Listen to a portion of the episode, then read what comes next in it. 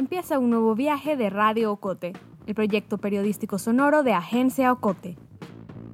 Nuestro podcast es producido en Guatemala gracias al apoyo financiero de Seattle International Foundation. Acompáñanos pues a escuchar otro episodio en el que te contaremos la realidad desde las voces diversas de esta Mesoamérica del siglo XXI.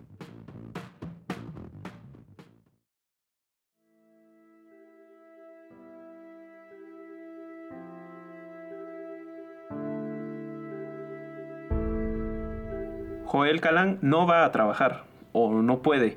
Pedro Chocoj tiene que ir a trabajar. Ambos viven en Nueva Jersey, a un lado de Nueva York, la ciudad sitiada por el coronavirus. Joel y Pedro trabajan en construcción, pero la empresa que contrataba a Joel cerró a causa de la pandemia. La de Pedro no, o aún no, porque en Estados Unidos la construcción había sido considerada un trabajo esencial. Joel ha dejado de mandar dinero a casa y empieza a racionar su dinero. Pedro hace envíos, pero no sabe hasta cuándo podrá hacerlo. Pedro, aunque tiene la renta asegurada para los próximos meses, sabe que todos los días cuando sale a trabajar se expone a contraer el virus. En abril, Nueva Jersey era la segunda ciudad más infectada de Estados Unidos, el ahora epicentro del COVID-19 en el mundo y donde viven casi 3 millones de guatemaltecos. Soy Alejandro García, periodista de Agencia Ocote, y en el episodio de hoy indagaremos sobre el efecto que ha tenido la pandemia para los migrantes guatemaltecos. Desempleo, escasez de dinero, falta de transporte, poco o nulo acceso a los servicios de salud, y también buscaremos respuestas sobre cómo afectará el aporte de remesas a Guatemala. Para este episodio platicamos con Pedro y Joel, y también con el ingeniero industrial y especialista en el tema de remesas familiares, Mario Arturo García, con la directora del Instituto de Investigación y Proyección sobre Dinámicas Globales y Territoriales, Úrsula Roldán, con el coordinador de jornaleros de Caridades Católicas en Nueva York, Juan Pablo Morales, y con la fotógrafa y periodista mexicana basada en Brooklyn, Cintia Briones. Todos ellos nos explicarán la situación de los migrantes en Estados Unidos, en este momento en que nos enfrentamos a una pandemia que desconoce fronteras.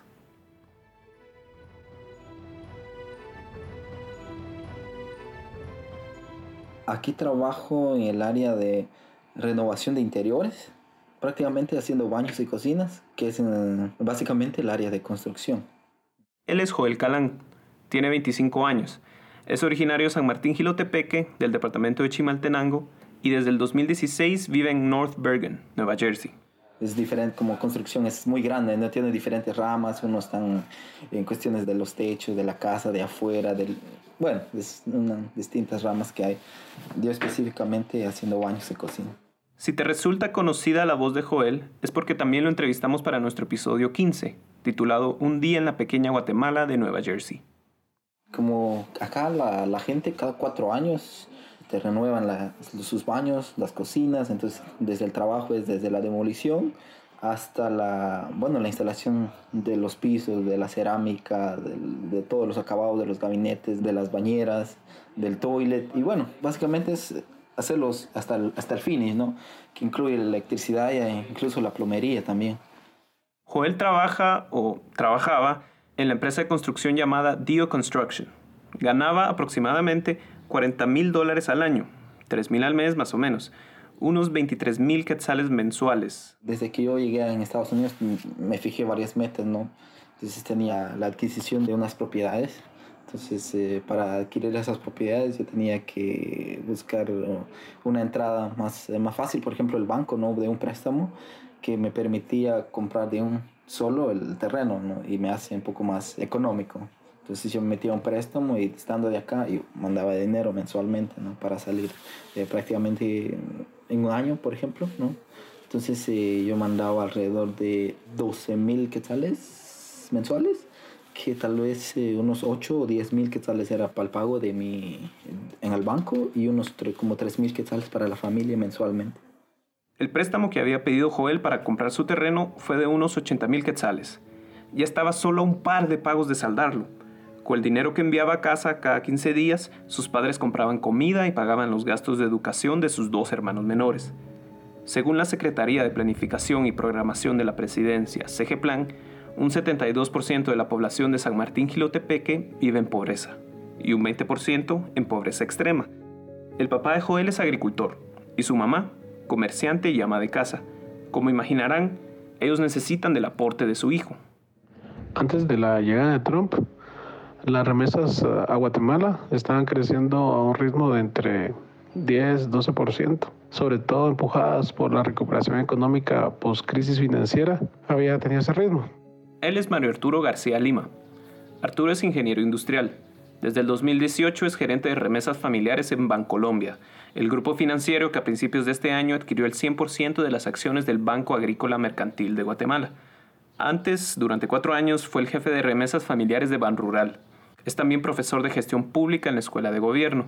Arturo explica la situación de divisas, remesas y el aporte de los migrantes a la economía guatemalteca luego de la entrada del gobierno de Trump, que se aceleró, digamos, la recuperación económica de los Estados Unidos y las tasas de desempleo llegaron a niveles muy, muy bajos, el ingreso de remesas sumado a dos cosas. Uno, lo que te digo de la recuperación económica y dos, al miedo de medidas que el presidente Trump pudiera tomar en contra de la comunidad latina, entonces, los últimos tres años había crecido entre 14 y 15% el ingreso de remesas y a marzo de este año así estaba. Estaba creciendo a un promedio de 17% y se esperaba que a final de 2020 el crecimiento fuera como mínimo de un 15%.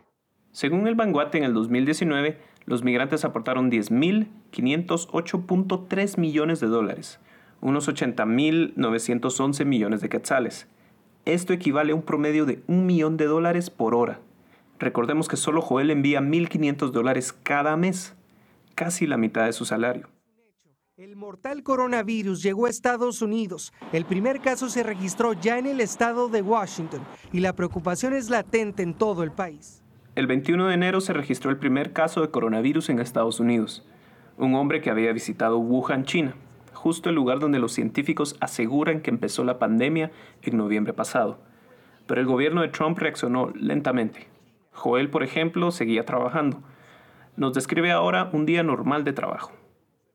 Había sido bastante normal, pues, porque el dueño de la compañía ya nos, nos daban equipo de trabajo, nos tenían un carro, ¿no? Para que nos movilizara de, de casa hacia el trabajo.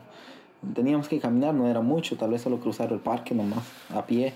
Y de ahí teníamos un punto donde nos recogían y nos llevaban directamente al trabajo. Y él, bueno, tenía su equipo completamente para cada uno. Y si a mí, por ejemplo, me, tocaba instalar cerámica, él me, tenía una máquina específicamente para mí y con otra persona de, de ayudante. Entonces, eh, tenía como, como cuatro máquinas de, de cerámica. Mientras, el virus se esparcía por Estados Unidos. El 31 de enero se confirmó el primer caso en California. El 5 de febrero se detectó el caso número 12 en Wisconsin el 23 de febrero el presidente Trump dijo que tenían 15 casos y aseguró que pronto tendrían cero. El 29 de febrero se reportó la primera muerte por coronavirus en Estados Unidos. El 1 de marzo se confirmó el primer caso en Nueva York y al día siguiente Nueva Jersey anunció el primer caso de coronavirus en el estado. Dos semanas después, Joel dejó de trabajar. Cuando ya se escuchaba que en Nueva Jersey habían 300 casos, se empezaron a alarmar la gente mi, incluso mi jefe también decía, bueno, esto va a ser un fuerte impacto y, y aunque nos den permiso para seguir trabajando, debemos que cuidarnos entre nosotros, me dijo el dueño de la compañía. Él me decía, vamos a terminar este proyecto que estábamos haciendo porque los dueños estaban pidiendo también que se terminara, porque ellos están en cuarentena, están adentro, pero no tienen cómo utilizar estos servicios, ¿no? Servicios del baño, servicio de la cocina, cómo van a cocinar ella, cómo van a utilizar sus baños. Dia Construction terminó ese último proyecto a mediados de marzo. Joel envió dinero por última vez a casa, pero menos. 3.000 para su familia y 300 quetzales para pagar los intereses del préstamo del banco, no la mensualidad, los intereses nada más. Escuchemos de nuevo a Arturo García. Bueno, más o menos el 17 de marzo como te digo, empezó un declive en las remesas. Hasta, digámosle, hasta el 17 de marzo había crecido en promedio entre 17 y 20% del ingreso de remesas al país. Desde el 17 de marzo se fue eh, cayendo la curva de crecimiento hasta llegar a esta semana, esta última semana de Semana Santa, en la que el ingreso de remesas estaba entre 20 y 25% menos que el año pasado. Arturo señala que entre 60 y 65% de las remesas que obtiene el país provienen de Nueva York, Nueva Jersey, California, Massachusetts Chicago y Florida. Si lo pudiéramos poner en números, pudiéramos decir que con las medidas de la cuarentena se ha caído hasta un 40% del flujo de remesas al país. Se estiman que el 55% de las remesas se utilizan para consumo, es decir, eh, prácticamente para sostenimiento de los hogares. Entonces, imagínate con, ese con esa baja de 40% en las remesas, pudiéramos hablar que fácilmente 70 mil, 100 mil familias aproximadamente están perdiendo hasta el 70% de sus ingresos. Resultado a largo plazo, bueno, es que las remesas he sabido que mantienen sana la economía a nivel macro. Escuchan ahora a Úrsula Roldán. Ella es directora del Instituto de Investigación y Proyección sobre Dinámicas Globales y Territoriales, IDGT, de la Universidad Rafael Andívar pero sobre todo han ayudado a mantener ciertos niveles socioeconómicos en las familias rurales, como por ejemplo la salud, la educación, y entonces es posible que si no hay remesas, las familias tengan peores condiciones de las que ya se tienen. Mayor dificultad es eh, la pérdida de ingresos por no poder trabajar y esa pérdida de ingresos eh, también les puede afectar a su propia estancia en Estados Unidos porque recordemos que allá todo es más caro, los alquileres, el pago de luz, de agua, entonces puede poner en peligro hasta su misma subsistencia. Joel, por ejemplo, paga 450 dólares de renta. A esto sumamos la alimentación, teléfono y demás gastos generales, unos 300 dólares. Son en total 750 dólares al mes, poco menos de 6.000 quetzales. A eso agregamos los 300 quetzales que tiene que pagar al banco cada fin de mes en intereses. Siento que estoy preparado para el otro mes que viene, ¿no? Para pagar, porque ya estamos ya a mediados del mes, ¿no? Y así como está la situación, va a ser un poco complicado poder tener trabajo. Ante la posibilidad de quedarse sin dinero, los expertos plantean dos escenarios. Escuchemos primero a Úrsula. Yo sí creo que si las familias pierden el sustento en Estados Unidos, es más seguro venirse a Guatemala, que al menos van a tener un techo, van a tener una familia para apoyarse. Allá estar sin ingresos y sin trabajo es imposible si son indocumentados porque no van a tener ayudas del Estado. Y como digo, los costos de vida en Estados Unidos son altos para pago de alquileres, pago de luz y pago de, agua y, la propia subsistencia de la familia. Yo no creo que ahorita em, se dé ese retorno masivo de guatemaltecos, sobre todo porque Guatemala tampoco eh, va a atravesar una época de bienestar económico, al contrario, Guatemala también se va a incrementar la carestía. Entonces lo que yo pienso que sí pudiera pasar en algún, en algún momento es que las familias empiecen a mandar de vuelta algunos de los ahorros que tenía el migrante para sostenerse estas seis, ocho semanas que dura el confinamiento en alguna de las ciudades de los Estados Unidos.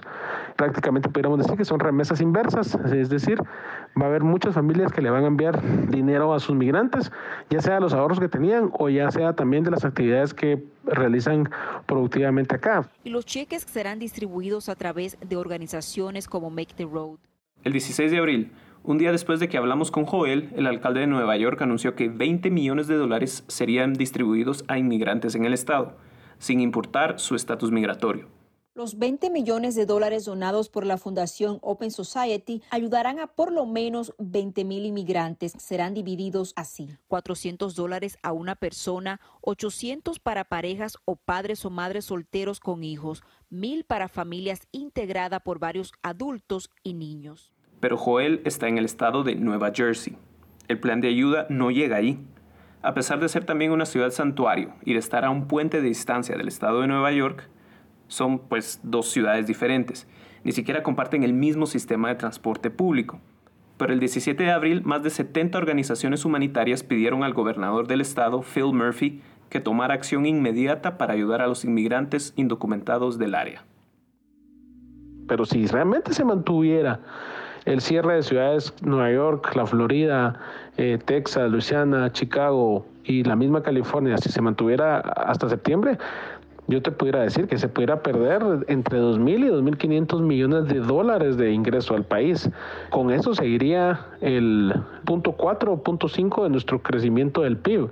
Eh, es decir, este, con el cierre de las ciudades de los Estados Unidos, de un plumazo nos estamos volando buena parte del crecimiento que tenía Vanguard proyectado para 2020.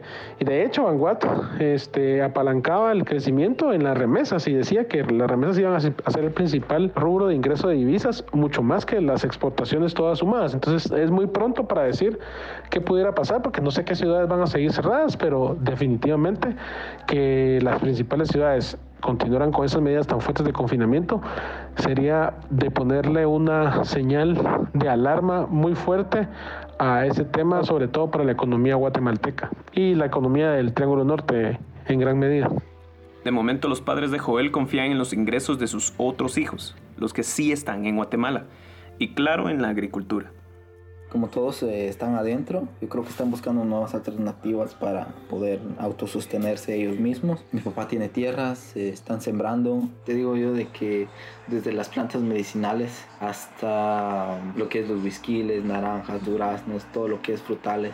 Eh, todo lo que es de verduras, rábano, cilantro, pimiento, todo, todo lo que es eh, de consumo diario, más no lo más importante como el tomate, zanahorias, cebollas. Yo creo que eso es eh, por el clima.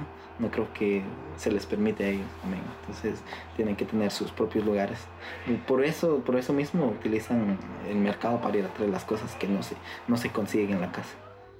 En 20 años que lleva más o menos el vanguard de computar las remesas por vía electrónica al país, el único año que ha tenido de crecimiento fue el 2009 por la crisis financiera por el colapso del sistema financiero de los Estados Unidos, la burbuja inmobiliaria y todo el impacto en el crash económico que se dio. Eso fue en el 2008. El 2009, el año siguiente, fue el único año en 20 años que las remesas a Guatemala han decrecido. ¿Qué esperamos uh, similar? Este año también esperamos que las remesas a final de año decrezcan. Falta ver en el análisis cuánto van a decrecer. Una merma de de 6% como se dio en 2009, creo que sería bastante soportable para los agentes económicos en Guatemala.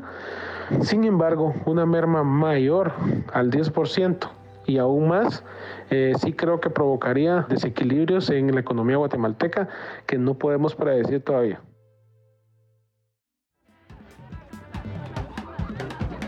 Estás escuchando Radio Ocote, una producción de Agencia Ocote.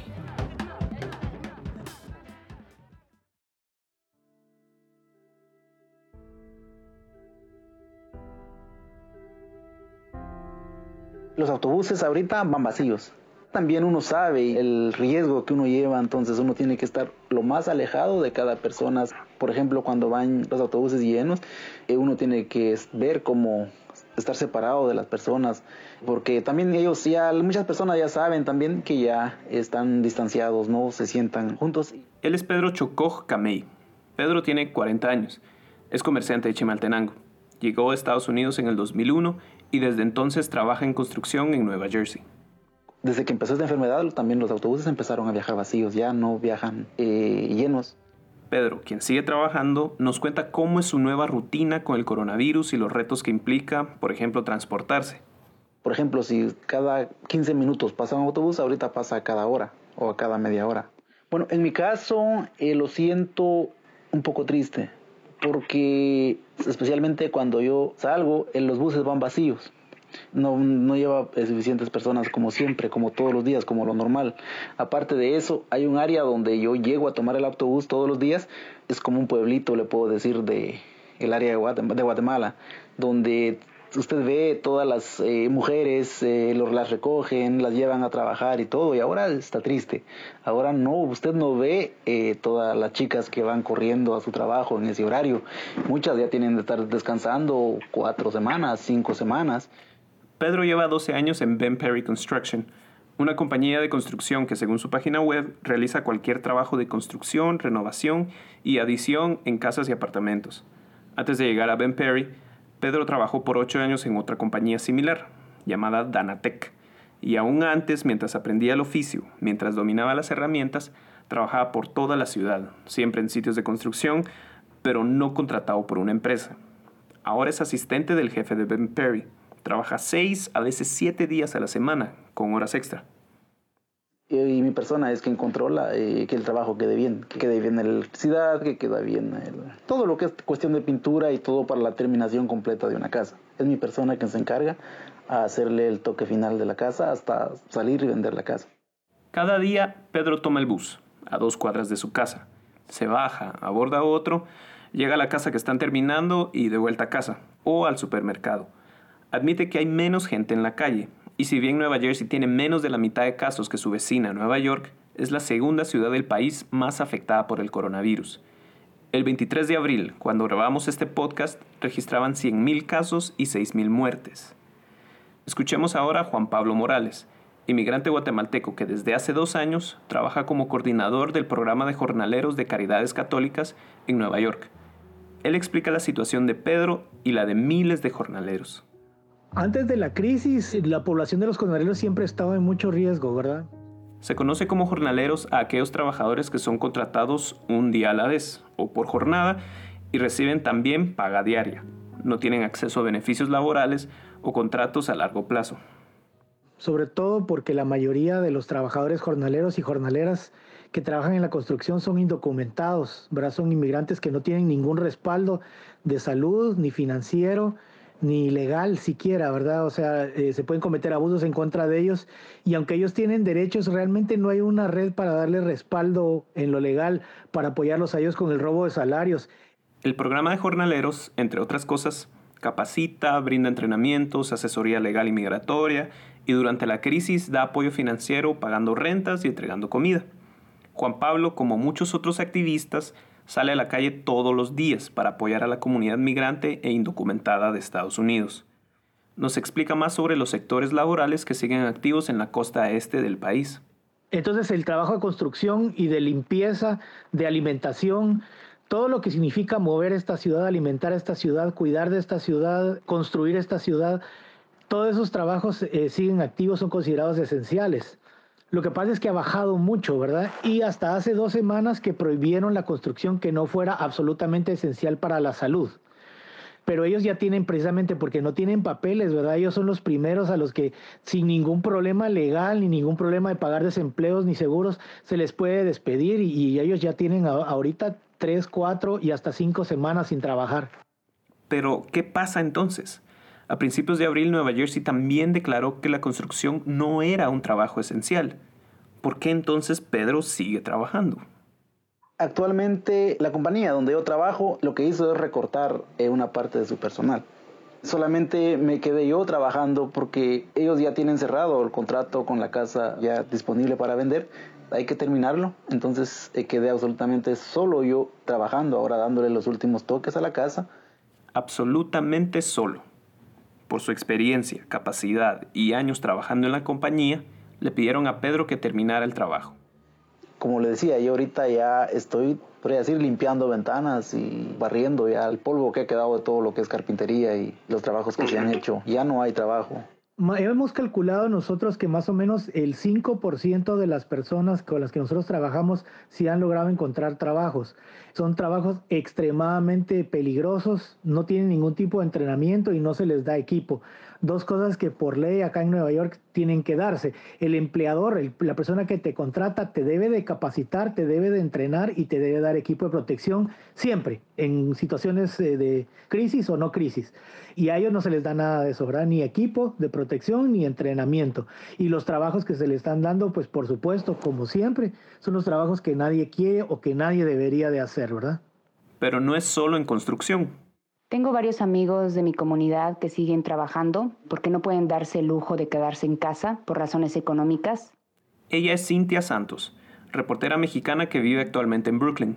Ellos básicamente eh, trabajan en restaurantes, ya sea como cocineros o como deliveries, limpiando casas en la construcción o en tiendas de abarrotes conocidas en Nueva York popularmente como las delis. Cintia recientemente publicó un reportaje y fotogalería en el diario The Nation donde describe cómo algunos migrantes en Nueva York continúan trabajando. Uno de los trabajos que he tenido durante esta pandemia ha sido en una fábrica y embotelladora de alcohol en gel. Me pagan 100 dólares al día, trabajando de 9 de la mañana a 6 de la tarde. Cuenta Kimberly, una de las entrevistadas de Cynthia. Vivimos en Nueva Jersey y mi esposo trabaja en una compañía empacando carne de 8 a 5. Le escribe Araceli, también citada en el reportaje. Lavamos las mascarillas con cloro y las reusamos porque cuestan 3 dólares, le dice Mirna Lascano. Y es que ese es otro tema, el poco acceso que tienen estas personas a equipo sanitario.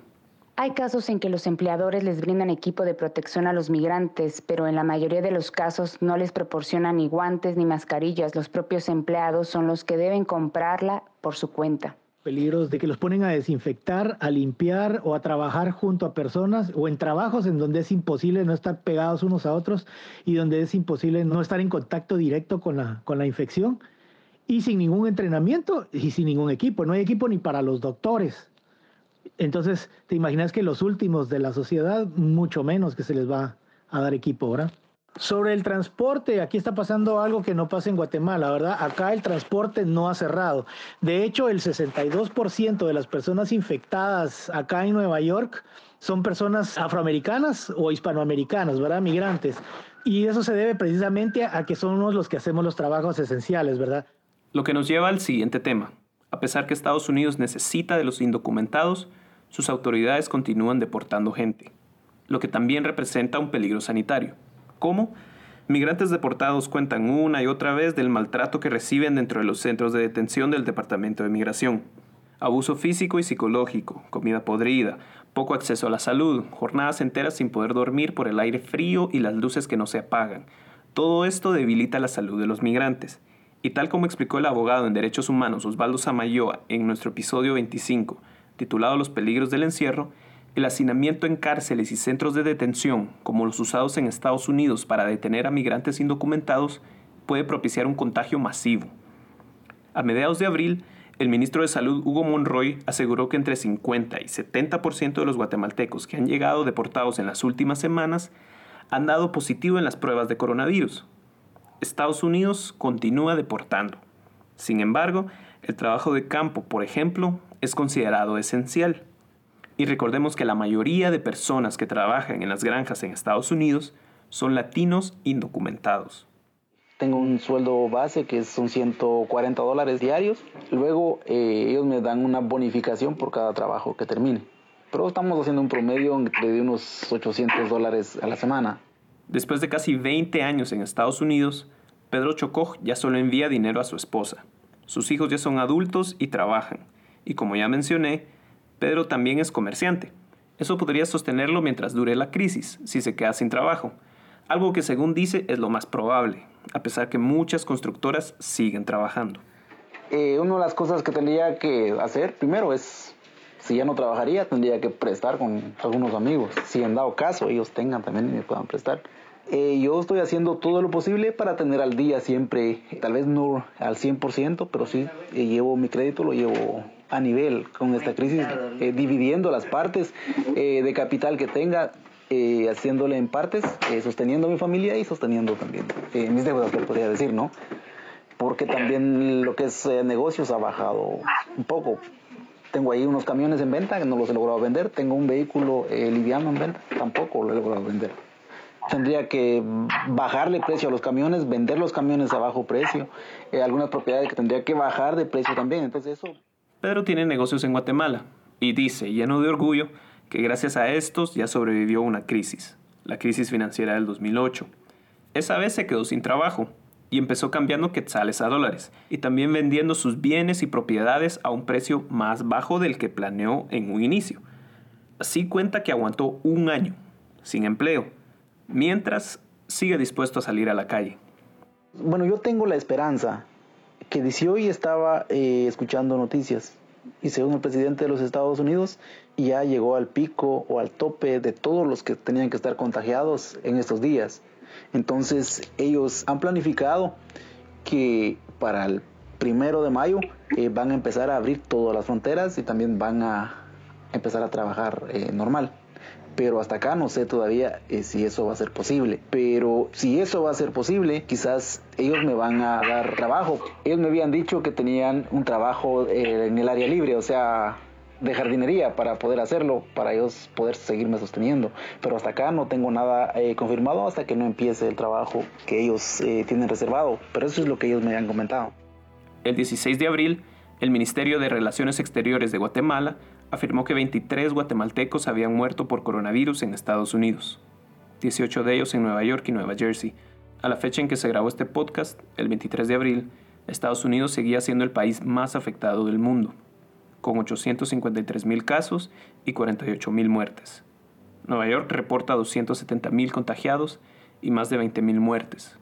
Y Nueva Jersey, donde viven los protagonistas de este episodio, registra 100.000 casos y 6.000 muertes.